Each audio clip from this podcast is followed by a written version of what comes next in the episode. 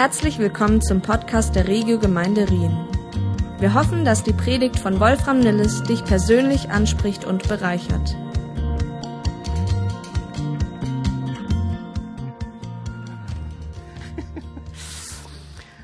Also, are you ready für die Fortsetzung? Auch heute Teil 2 von dieser eigentlich der tragikomischsten Szene in der gesamten Bibel, so habe ich es letztes Mal ausgedrückt. Die tragikomischste Szene in dem Buch Esther.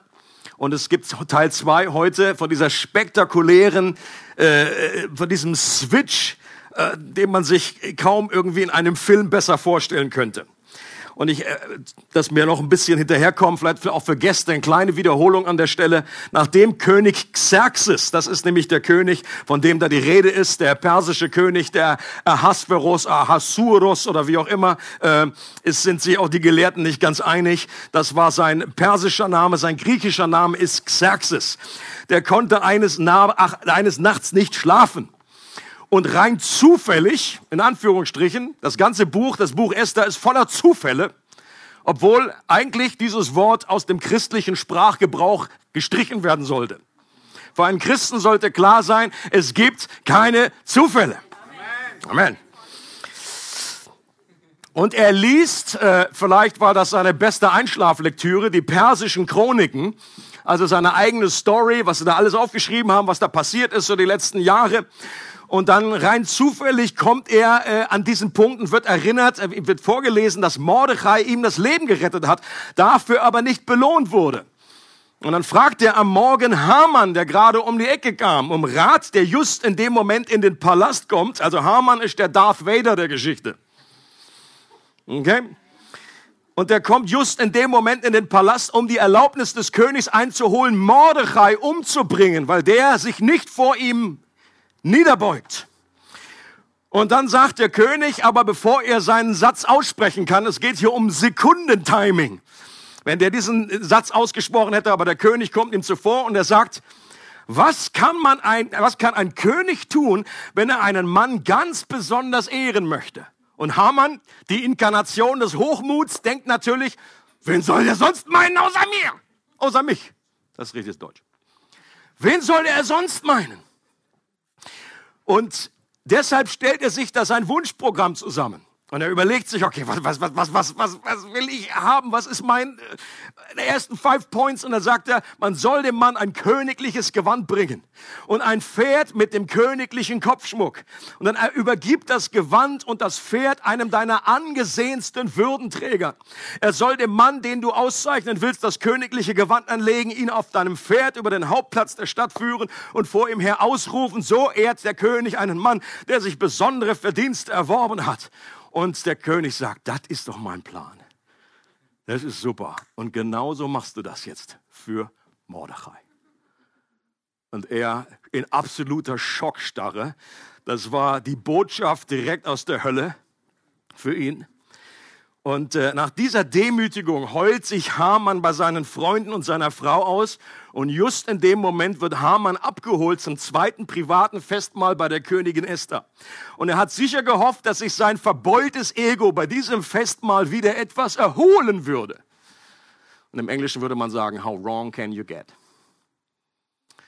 Und jetzt lesen wir an der Stelle weiter, Esther 7, Verse 1 bis 10. Könnt ihr lesen hier mit. Der König und Haman gingen zum Festmahl bei der Königin.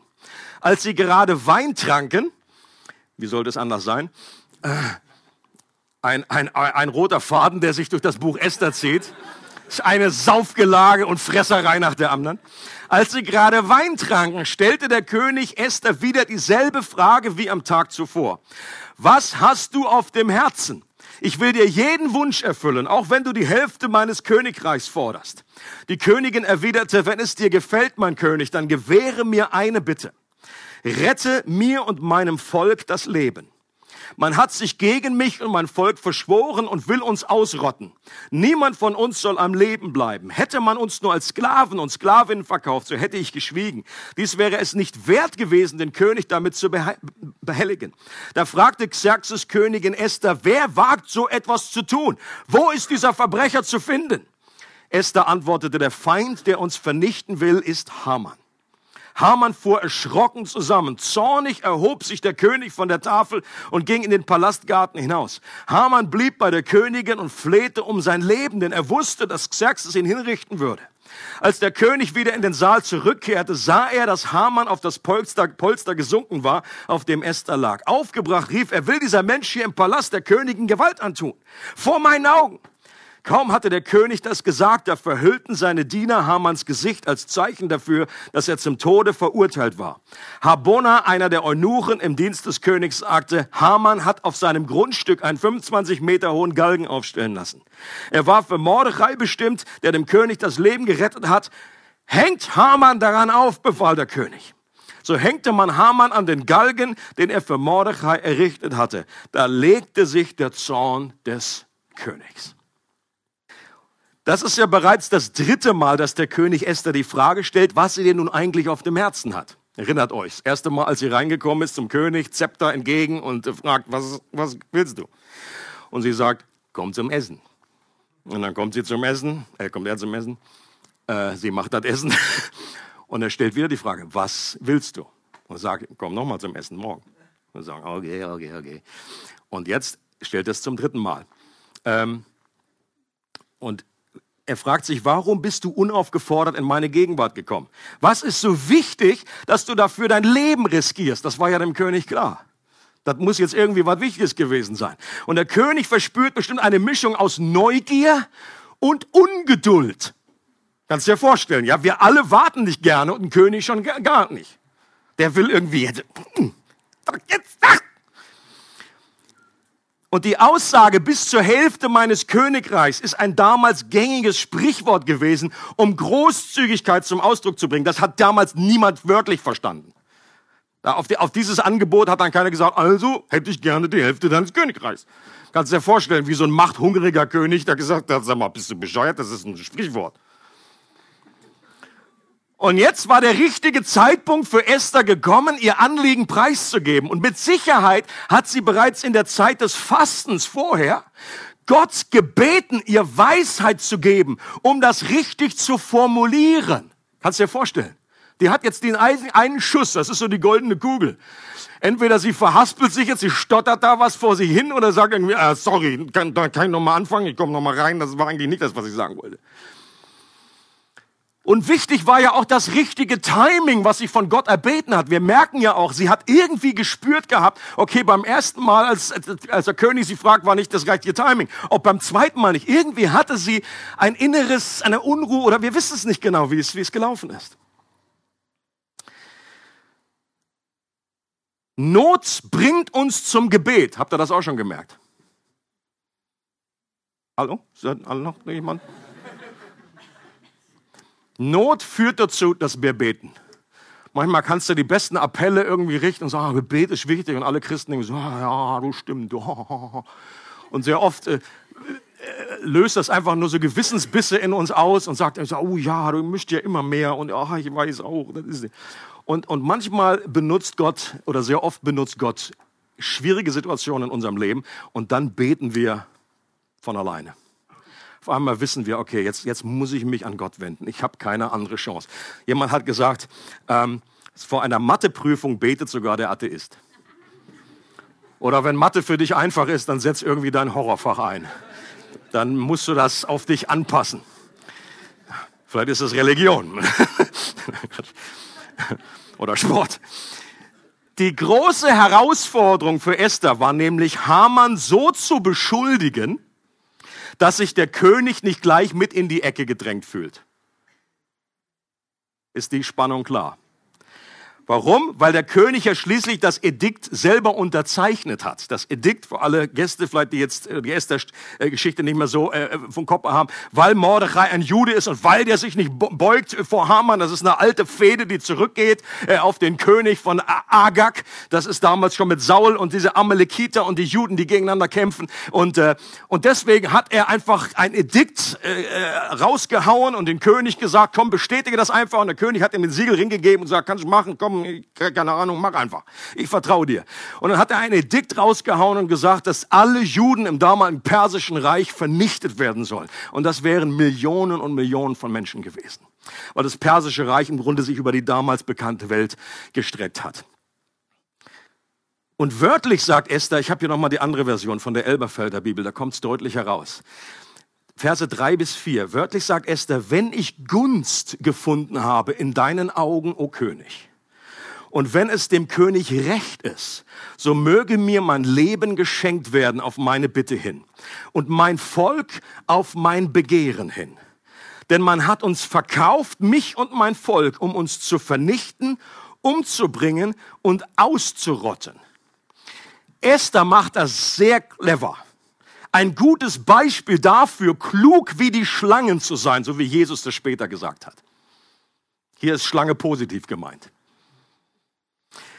So spricht, sie spricht den König sehr respektvoll an und appelliert an seine Gunst und Barmherzigkeit und richtet den Fokus zuerst auf ihr eigenes Leben. Okay?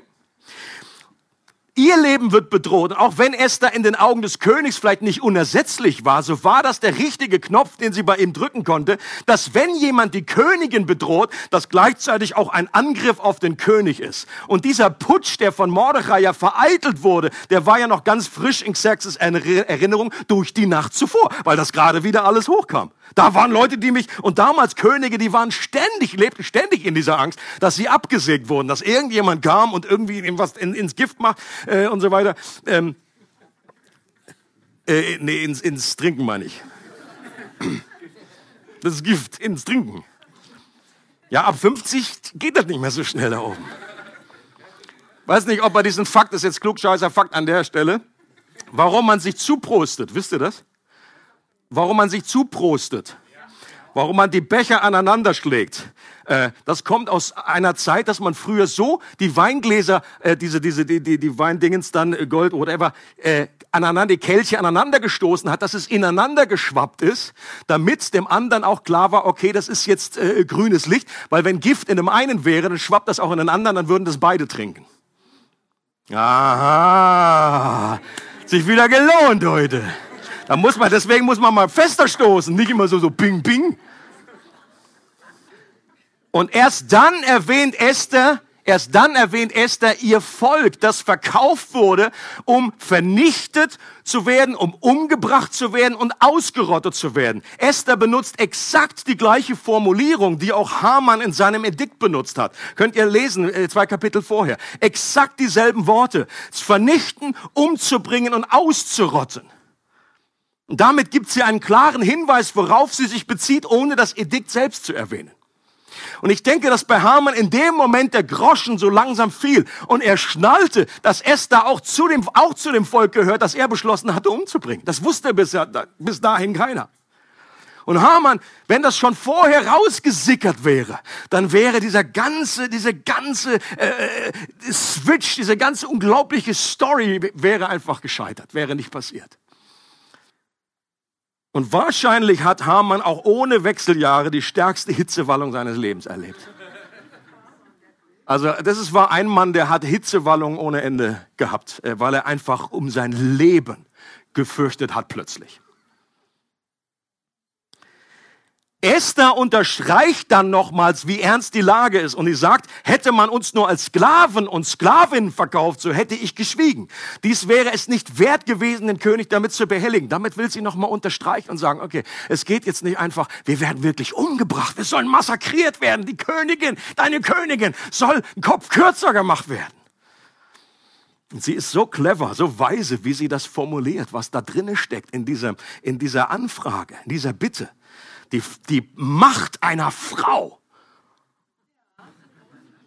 Hammer. Beim König steckt der Groschen noch ein bisschen fest. Ich schätze mal, der hat schon so viel Alkohol intus gehabt sein Leben, dass ist alles noch länger gegangen ist als bei mir. Und dann fragt er nämlich, ja, wer wagt denn so etwas zu tun? Wo ist dieser Verbrecher zu finden? Und dann sagt sie, sie sind, ihr erinnert euch, sie sind zu dritt, okay? Ene, mene, bist es rappelt in der Kiste. Der! Und Hamann so, Haman fuhr erschrocken zusammen, heißt es. Und der König, zornig, erhob sich der König von der Tafel und ging in den Palastgarten hinaus. Warum stürmt der König in den Garten? Denkt er gerade an die Tulpen oder was, die nichts abgekriegt haben? Oh, da muss ich noch mal schneiden, Hecken schneiden, muss mich ablenken. Ich glaube, der braucht Zeit zum Nachdenken. Spätestens jetzt war wohl der Groschen auch bei ihm gefallen, dass Esther auch eine Jüdin ist und dass er ja so einfach die Schuld nicht in Hamans Schuhe schieben konnte, weil er ihm ja selbst die Erlaubnis gegeben hatte, die Juden zu töten und ihm dafür seinen eigenen Siegelring gegeben hat. Also für den König mag jetzt klar, okay, wie, was, was kriege ich jetzt für eine Strategie? Der ist einfach nur am Denken, wie kommt er am besten raus aus der Nummer? Ist ja klar, dass ein König nie irgendwie falsch liegt, dass der König nie einen Fehler macht. Deswegen braucht er natürlich einen perfekten Sündenbock. Und an der Stelle hätte das Ganze ja auch in eine total andere Richtung kippen können. Der König hätte Esther auch vorwerfen können, dass sie ihn hinters Licht geführt hat und verschwiegen hat, dass sie Jüdin war. Der König hätte Partei für Haman ergreifen können, dass der ja in Unwissenheit gehandelt hatte und auch nicht wusste, aus welchem Volk Esther stimmt. Das stimmte ja auch. Aber der Gott, der das Herz der Könige wie Wasserbäche lenkt. Er wusste, in welche Richtung sich der Zorn des Königs entladen wurde. Ich finde das so stark, dieser, dieser Vers, der sich eben gerade durch die Esther-Geschichte so äh, anschaulich macht, dass Gott das Herz der Könige lenkt wie Wasserbäche. Und er wusste ganz genau, das wird in diese Richtung sich bewegen. Und dann kommt der König wieder rein und es bot ihm, sich, ihm eine geniale Gelegenheit zur Anklage. Da heißt es nämlich, also, äh, er kommt rein und was sieht er? Mordechai, äh Quatsch, Haman, äh, ist dort auf dem Sofa, äh, liegt da irgendwie in der Nähe von, von Königin Esther und bettelt um sein Leben. Und aufgebracht rief er, will dieser Mensch hier im Palast der Königin Gewalt antun vor meinen Augen? Selbst in der Gegenwart des Königs, geschweige denn in seiner Abwesenheit, durfte damals kein Mann einer Frau aus dem Harem des Königs näher als sieben Schritte kommen. Das wissen wir auch aus äh, äh außerbiblischen Quellen. Du musstest einen gewissen Abstand halten. Haman hätte eigentlich den Raum verlassen müssen, als der König ihn verließ. Aber das war die geniale Pattsituation. Hamann hatte überhaupt keine Chance. Das war seine einzige und letzte Chance, weil er wusste, okay, das ist beschlossene Sache beim König. Ich muss ihr um mein Leben flehen. Und er hat gesagt, komm, jetzt ist egal, diese Regel ist mir wurscht. Ich muss jetzt einfach hier mit der Königin reden. Und was für eine Ironie der Geschichte, dass alles damit anfing, dass sich ein Jude nicht vor Hamanns Füßen werfen wollte und jetzt warf sich Haman zu den Füßen einer Jüdin. Das ist der unglaubliche, ironische Touch in dieser Geschichte. Genial zusammengestellt. Ich glaube, dass dem König klar war, dass Haman in der Situation die Königin nicht bedrohte. Der war ja nicht bescheuert. Der, der, der ruft das zwar aus, aber das, das war doch eine Finte. Kannst du mir nicht erklären, dass der jetzt wirklich dachte, oh, jetzt, jetzt wirft, wirft er sich da auf die Königin. Er nahm die Situation als willkommenen Ausweg aus seiner eigenen Zwickmühle. Die Situation konnte sich ja auch nur so entwickeln, weil sie sich zu dritt getroffen haben. Das finde ich auch wieder spannend. Ja? Also es wäre sonst nicht möglich gewesen, nur in dieser Konstellation, weil sie da alleine waren. Und jetzt hatte der König eine politisch korrekte Anklage gegen Haman und damit war er zum Tode verurteilt. Also jetzt hat er praktisch ihn beschuldigt, dass er sich vergangen hat an der Königin. Und, und das war sein Anklagepunkt. Und das kann man daran erkennen, dass jetzt schon die Diener kamen und irgendwie was so eine Art über seinen Kopf gestülpt haben. Das kennen wir ja auch aus irgendwelchen äh, Filmen oder wo dann Men Menschen, die irgendwie abgeführt werden zum, äh, äh, zu, zum Tode verurteilt sind, dass die dann so ein, so ein Dings über den Kopf kriegen. Und der Eunuch Habona informiert den König, dass Haman neben seinem Haus den Pfahl für Mordechai schon aufgerichtet hatte. Und der König gibt den Auftrag, Mordechai an genau diesem Pfahl aufzuspießen. Und da legte sich der Zorn des Königs. Und nochmal an der Stelle, Pfahl ist missverständlich. Äh, manche Bibelübersetzungen haben an den, an den Baum. Ähm, äh, sehr wahrscheinlich war es die, die Hinrichtungsart der Pfählung und nicht irgendwie so ein Galgen, dass, dass Menschen erhängt wurden. Also viel, viel grausamer, als wir uns das oftmals vorstellen. Und manche äh, Kommentatoren stellen sogar auch die Frage, ist Esther an der Stelle grausam und unbarmherzig, dass sie ihn jetzt so ins Messer laufen lässt? Sie hätte ja einschreiten können. Sie hätte, ah, das wusste der ja auch nicht dass, er, dass ich Jüdin bin. Das, das, und außerdem, er wollte mich jetzt, er, sie hätte es ja dem König sagen können. Er wollte mich jetzt hier nicht angreifen, sondern er wollte einfach um sein Leben flehen. Manche Kommentatoren sagen, ah, das Esther wäre doch, wäre doch viel größer noch gewesen, wenn sie jetzt Barmherzigkeit gezeigt hätte und so. Ich glaube, wer so argumentiert, übersieht, dass Esther hier in ihrer Rolle als Königin den Nachkommen von König Agag zur Strecke bringt. Es geht jetzt nicht um den persönlichen Charakter von Esther. Es geht hier um eine Ausübung von Gottes Befehl, von seinem Auftrag. Der Auftrag Gottes an dem König Saul gescheitert war, hatte Königin Esther bewusst oder unbewusst nachgeholt, dass jetzt auch der König von Agag, der Nach Nachkomme, dass er jetzt praktisch äh, diese Strafe Gottes erlebt. Und interessant auch, dass selbst eine Person wie Haman gewarnt wurde und Gelegenheiten zur Umkehr vorher hatte. Erinnert euch, seine eigene Frau sagt zu ihm, okay, jetzt, jetzt, jetzt muss ich aufpassen. Jetzt hast du keine Gelegenheit mehr. Jetzt solltest du umkehren. Ich glaube, Gott gibt auch dem, dem schlimmsten Sünder immer wieder noch Gelegenheiten zur Umkehr. Johannes Calvin, der Reformator, sagt Folgendes. Ein Mensch fällt gemäß der Vorhersehung Gottes, doch fällt er dabei durch seine eigene Schuld. Okay? Und das kommt auch hier in, diesem, in dieser Geschichte von Esther, kommt das deutlich rüber. Soll einfach heißen, ähm, dass, dass manchmal wird es einfach mehr betont, dass das Gottes Vorhersehung ist, dass das sein Plan ist. Äh, aber gleichzeitig wird es nie so dargestellt, als wenn Gott jetzt die Schuld dafür in die Schuhe zu schieben ist, sondern es war immer der Mensch selber, der verantwortlich ist. Das war auch hier bei, bei Hamann der Fall. Er war derjenige, der sich einfach dieses Gericht zugezogen hat. Aber trotzdem gleichzeitig, beides stimmt gleichzeitig. Es ist Gottes Vorhersehung, die das einfach, äh, wie gesagt, wie vorhergesehen hat oder auch in seinen souveränen Plan hineinfließt. Das war bei Judas nicht anders. Da sagt äh, Jesus auch, er ist der Sohn des Verderbens, der dazu vorherbestimmt ist. Und jeder Bibelleser fragt sich, ja, ja super, was kann die arme Sau dann dafür? Da möchte man praktisch wie, wie für Judas irgendwie sich vor Judas stellen und sagen, ah, aber trotzdem ist es deutlich, dass Judas selber verantwortlich ist für seine Herzenshärtigkeit, für seinen Unglauben, an dem er festgehalten hat. Das wird in der Bibel nebeneinander, diese Wahrheiten werden nebeneinander stehen gelassen. In den Psalmen wird an einer Stelle sehr gut zusammengefasst, was hier vor sich geht in, dem, äh, in der Esther-Geschichte. Schaut mal auf Psalm 7 hier an diese Stelle. Schon wieder schärft mein Feind sein Schwert. Er spannt seinen Bogen und zielt auf mich. Doch seine tödlichen Pfeile treffen ihn selbst. Was mir den Tod bringen sollte, wird nun ihm zum Verhängnis. Er brütet Böses aus und richtet Unheil an. Aber bald merkt er, dass er sich damit nur selbst betrogen hat. Denn wer anderen eine Grube gräbt, fällt selbst hinein. Das Unheil, das er anderen bereitet hat, bricht nun über ihn herein. Er wird zum Opfer seiner eigenen Bosheit. Eins der berühmten Zitate aus der Bibel, die es in den deutschen Sprachgebrauch geschafft hat. Eins von Hunderten.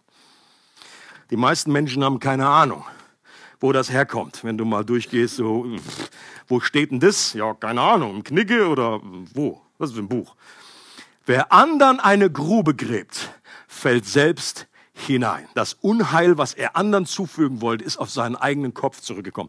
Das ist das beste Beispiel oder die beste Veranschaulichung hier in dem Buch Esther. Und dieses Prinzip taucht auch in der Bibel, auf der ganzen Bibel immer wieder auf. Ob du den Pharao hast, der Pharao, der einfach Unheil äh, möchte für das, für, das, für das Volk Israel und der sie ausdrückt, dass sie bluten einfach, dass sie mehr und mehr Last auferlegt. Und dann letztendlich holt ihn das ein. Und äh, da, wo er den eine Grube gräbt, da fällt er dann letztendlich selbst hinein. Oder die Brüder von Josef, die ihrem Bruder eine Grube im wahrsten Sinne, die haben eine Grube in den, in den Brunnen reingeschmissen. Und sie wollten ihn aus Neid verkaufen, umbringen, das ganze Programm. Und da, wo sie ihm eine Grube graben wollten, sind sie letztendlich selbst hineingefallen. Aber Gott hat das Ganze gewendet und aus Minus plus gemacht. Josef sagt zum Schluss, ihr hattet Böses gegen mich beabsichtigt, Gott aber hatte beabsichtigt, es zum Guten zu wenden. Denkt an Goliath und David. Goliath, der einfach sich dahinstellt und so überzeugt ist von seiner eigenen Manpower und sagt, ich werde, das ist die Grube, die, die dem ganzen Volk Israel, äh, ich werde sie alle besiegen dadurch, weil keiner sich gegen mich, äh, gegen mich gewachsen ist. Ähm, oder äh, König Saul. Also du konntest einfach äh, ganz, ganz viele Geschichten hier aufzählen. Oder im Neuen Testament. Apostelgeschichte 8 heißt es, die Gemeinde wird verfolgt. Nachdem Stephanus gesteinigt wurde, wurde die Gemeinde verfolgt und wird in alle Windrichtungen zerstreut. Die müssen alle flüchten. Und im ersten Moment denkt man, boah, das ist, das ist schlimm. Das, das ist schlimm. Jetzt müssen die alle weg, müssen ihre Häuser verlassen. Aber letztendlich, wenn du dann anschaust, genau das hat Gott benutzt, um den Auftrag, den Jesus gegeben hat, umzusetzen. Die sind nämlich auch, wie wir heute auch, das hat sich nicht wahnsinnig verändert. Die Menschen bleiben immer ziemlich gleich über die Jahrtausende. Die wurden sehr selbstgefällig, haben gesagt, oh, das ist einfach schön hier, das ist, wir haben Gunst vor dem ganzen Volk, das ist ja wunderbar. Aber Jesus hat gesagt, okay, geht. Ja, nach Jerusalem, nach Judäa, nach Samaria bis an das Ende. Die sind nur in Jerusalem geblieben. Und plötzlich hat Gott hat Gott es zugelassen, dass diese Verfolgung geschah und sie wurden zerstreut und überall da, wo sie hingehen, haben sie das Evangelium hingebracht und dann brachten sie, brachte Erweckung mehr und mehr aus in der ganzen damaligen äh, Welt. Walter Wink hat geschrieben, für dich stark, hatte ich schon mal erwähnt an vielen Stellen, Jesus umzubringen ist wie der Versuch, Löwenzahn auszurotten, indem man gegen eine Pusteblume bläst. Und das ist, das ist damals bei Jesus so gewesen. Jesus nutzt ja dieses Bild selber und sagt, okay, wenn das Weizenkorn stirbt, dann bringt es viel Frucht. Also diese Hoffnungslosigkeit, manchmal habe ich fast wie Mitleid mit dem Teufel. Der kann machen, was er will. Er wird einfach immer verlieren. Das ist Grund für Jubilation. Da darf man mal aus sich rauskommen. Der Teufel kann machen und drehen und wenden, wie er es will. Selbst das, was er zum Bösen beabsichtigt, nimmt Gott und wendet es zum Guten. Und was Gott ist der Meister da drin, aus Minus Plus zu machen. Und das gilt ja nicht nur für Jesus, es gilt nicht nur für ihn, sondern auch Jesus in der jetzigen Form, für uns, für sein Volk. Da, wo Menschen, da, wo Christen umgebracht werden, da ist es, dient es sehr oft dem Fall, dass das Reich Gottes sich ausbreitet. Es gibt Berichte von damals von den Zuschauern in dem Kolosseum. Hier, wir haben gerade zwei, die in Rom waren, ganz frisch. Da, wo Christen umgebracht wurden. Ähm, äh, Löwen sie zerfetzt haben. Es gibt Berichte noch heute, die sagen, dass Hunderte von Römern, die damals zugeschaut haben, wie diese Christen gestorben sind, sich dem Glauben zugewendet haben. Und der Teufel hat gesagt, sag mal, das gibt's doch ja gar nicht. Ich versuche das Beste, was ich kann. Ich schieße aus allen Rohren und dann fördert das noch das Evangelium. Ja, ach. Das ist genau dieser Pusteblume-Effekt. Er denkt bei jeder Pusteblume, pff, er ist tot. Und dann wieder, pff, äh, sprießt das gerade überall auf. Weil Menschen gesehen haben, wie Christen gestorben sind mit einem Singen auf den Lippen. Und die hatten, ich glaube, Gott hat denen auch geholfen, genau wie er Stephanus geholfen hat. Er hat eine bestimmte Offenbarung gegeben. Jesus ist aufgestanden. Ich finde diese Szene so stark, wo es heißt, obwohl Jesus ja eigentlich beschrieben wird, dass er sich zu Rechten des Vaters gesetzt hat, heißt es da, er stand auf, als Stephanus ihn sah und er sah den Himmel geöffnet und den Sohn des Menschen sehnt sich zur Rechten des Vaters. Ich glaube, das war eine Ehr Ehrerbietung, eine Wertschätzung. Er sagt, einer von meinen Brothers, der stirbt hier gerade und ich heiße ihn herzlich willkommen in die ewigen Jagdgründe, hätte ich beinahe gesagt. In sein Reich. Mit Winnetou und allen, die da sonst noch gekommen sind. Ich finde das unglaublich stark. Der französische Rationalist Voltaire, der 1778 gestorben ist, der behauptete, dass die Bibel innerhalb der nächsten 100 Jahre nur noch als Antiquität zu finden sein würde. Er meinte, in 100 Jahren wird es auf der Welt keine Bibel mehr geben, Die letzte Ausgabe wird dann in irgendeinem Trödlerladen herumliegen. Und die Ironie der Geschichte ist, nur 50 Jahre nach seinem Tod wurde seine eigene Druckerpresse von der Genfer Bibelgesellschaft genutzt, um eben dieses Buch, die Bibel, zu drucken und in die ganze Welt zu schicken. Da sagen wir noch einer, Gott hat keinen Humor. It's amazing. Und ich könnte hier eine, irgendwie ein Beispiel nach dem anderen, ich habe hier noch aufgeschrieben, China. China ist so ein Land, wo vor, vor, vor einigen Jahren die, äh, äh, die, die Regierung das neu, die Gesetze gegen Christen neu verschärft hat, vor allen Dingen gegen Ausländer, die, die dort sind und äh, das Evangelium verkünden, Missionare. Und die haben alle Ausländer rausgeschmissen. Und von außen sah das aus so nach dem Motto, oh, was soll man jetzt tun? Was soll Gott denn jetzt machen? Das ist ja, jetzt sein Bodenpersonal ist jetzt nicht da. Das wird, das wird ja alles furchtbar sein. Und alles schon was Gebetsaufrufe, oh, es ist große Trübsal, es geht gar nicht mehr. Was man dann plötzlich mitbekommen hat, ist, dass das eine Dimension freigesetzt hat, dass plötzlich dann die Christen, die eigenen, die Chinesen angefangen haben, die Untergrundkirchen zu bauen. Und dass das einfach so eine Grassroots-Bewegung war, dass da Gemeinden wie Pilze, wie Pusteblumen äh, aus dem Boden geschossen sind, dass jedes Jahr mehrere Millionen Christen, äh, Menschen getauft wurden, dass man von außen nur gedacht hat, wie geht das denn ohne ausländische Missionare? Hast ja einen Trick, hast ja Gott, hast ja wieder einen Spielertrick darauf gehabt. Und, und das ist wieder so ein Beispiel, wie Gott, er, er hat größere Wege. Seine Wege sind größer als unsere. Seine Pläne sind oftmals so anders. Äh, Michel hat mir vor einiger Zeit einen Link geschickt über die Kirche im Iran. Wir hatten ja auch erzählt, in der Türkei haben wir mit zwei iranischen Pastern schon geredet. Das ist eine Dokumentation über die Gemeinde, über die Christen im Iran. Von außen denkt man ja auch, meine Güte, oh, Hochburg des Islam, das ist alles so dunkel und so furchtbar. Wie soll überhaupt das jemals möglich sein, dass Gott da irgendwie einwirkt? Aber Berichte von Menschen, von Christen, die in Iran selber sind, die sagen, der Islam selber ist da, da ist ziemlich die Luft draußen. Die Moscheen sind leer. Die Leute haben keinen Bock mehr auf diese, äh, auf das, was ihnen da auch präsentiert wird. Die Christen selber sagen, die drücken es so aus und sagen, eine der stärksten Evangelisten, die Gott jemals wie schicken konnte, waren die Ayatollahs die Khomeinis dieser Welt, die im Grunde eine Art von Islam präsentiert haben, die total abschreckend war. Da sind viele, die einfach noch in gehobenen Stellungen sind, die sind noch offiziell im Islam, aber viele, die sind wie Namensmoslems. Und im im, Im Iran, so sagen einige, ist im Moment die schnellst wachsendste christliche Kirche weltweit.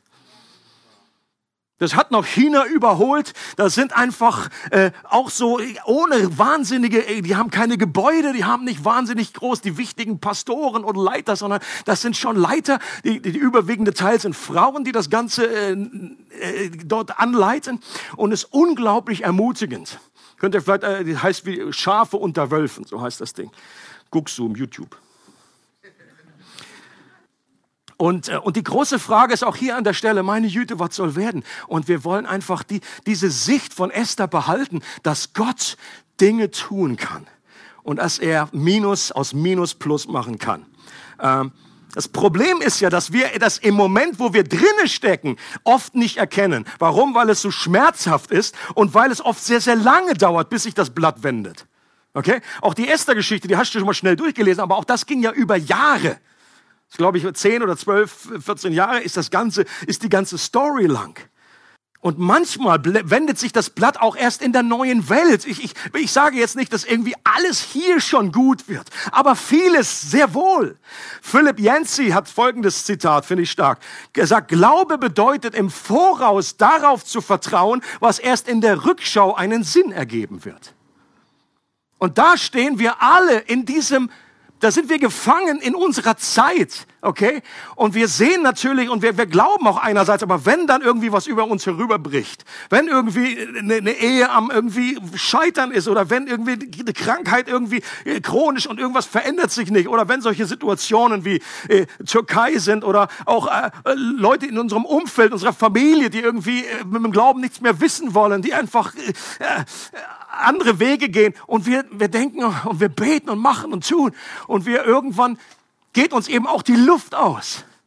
Es gibt geistliche Seitenstiche. Ich war früher irgendwie völlig Pfeife, wenn es ein 1000 Meter Lauf, das war für mich die Hölle. 1000 Meter alleine.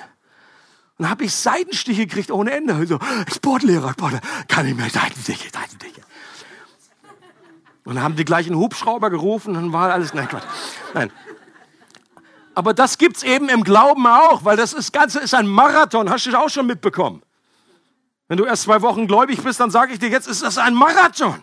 Das ist kein 100-Meter-Sprint. Und wir brauchen die Ermutigung. Und deshalb ist die Bibel so unverzichtbar. Wir brauchen Geschichten wie Esther, um unseren Glauben zu stärken, ob für die Situation wie in der Türkei oder Entwicklung in unseren Ländern. Äh, die Schweiz hat auch Problems.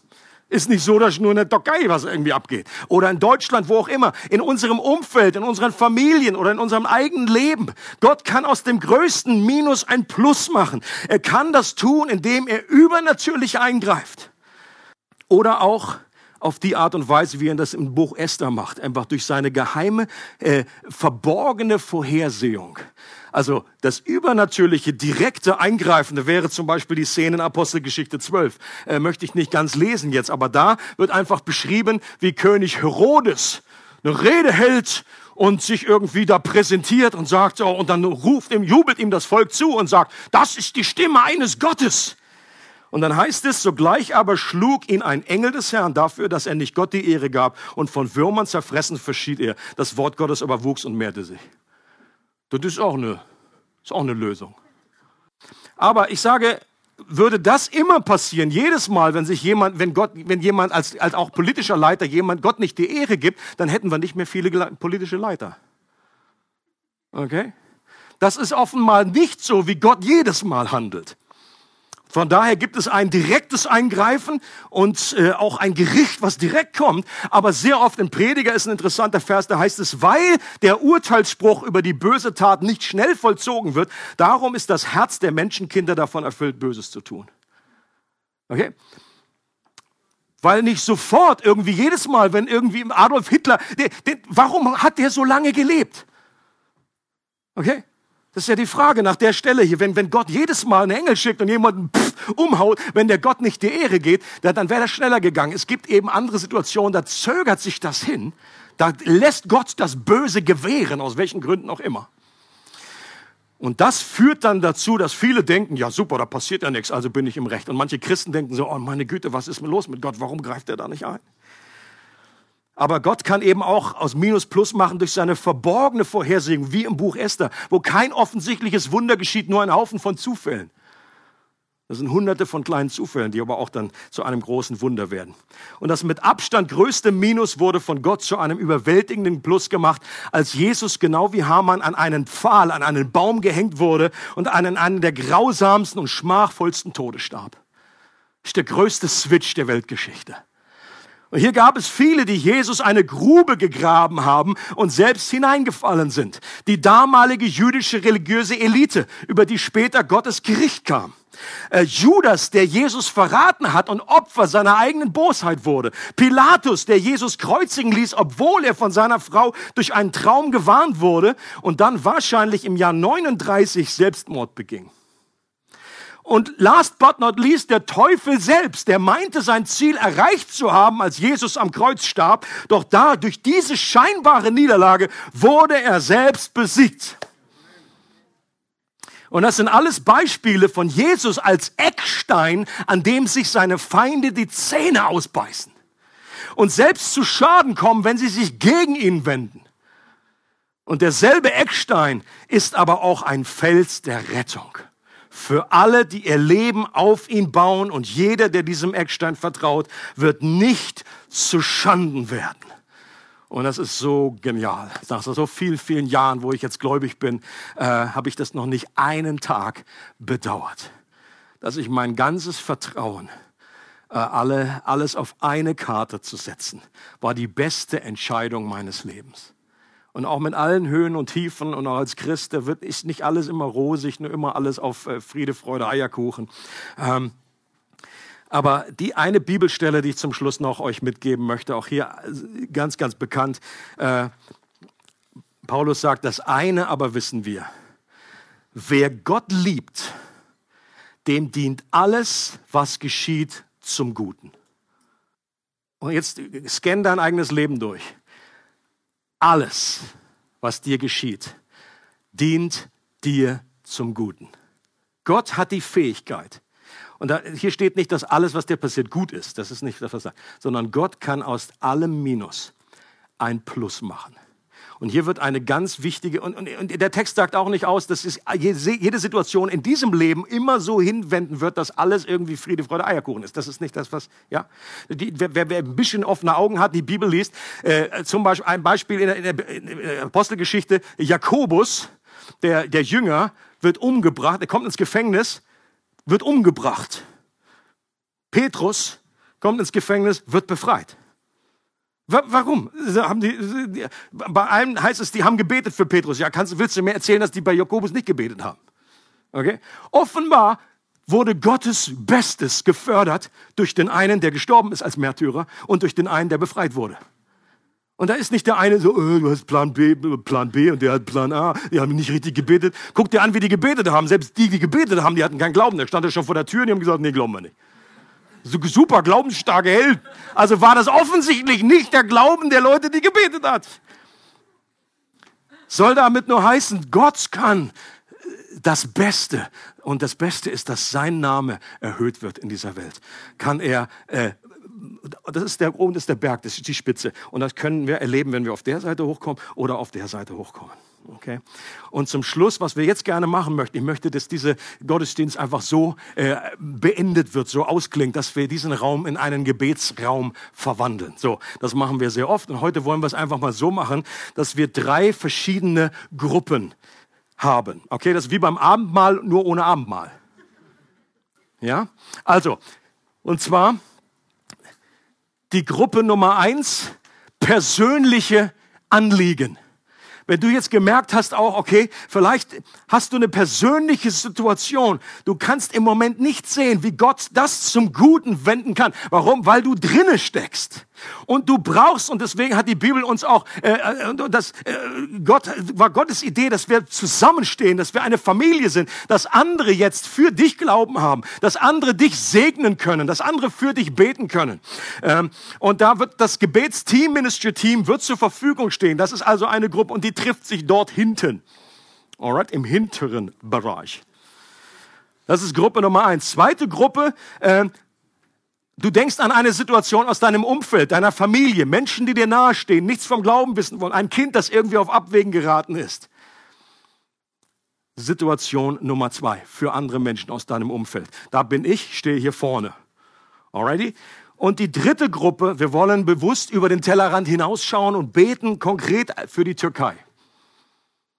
Auch da ist ja im Moment äh, Erdogan auch wieder am Aufdrehen und äh, äh, gibt Gas da und macht äh, Zeugs. Äh, und wichtig ist, dass wir selber die Perspektive Gottes behalten und dass wir beten für die Menschen, die jetzt gerade da Weisheit brauchen, die Klarheit brauchen, ähm, dass, dass Gott dort diese Wiege des Christentums, Leute, das müssen wir uns immer wieder vergegenwärtigen. Das ist das Land, wo die ganzen Sachen passiert sind damals. Das war fast mehr, war, war zentraler als Israel später. Okay, das ist da hochgerutscht. Die ganzen, äh, äh, die, die sieben Gemeinden, die in der Offenbarung erwähnt werden, alle in der Türkei. Das war ein christliches Land.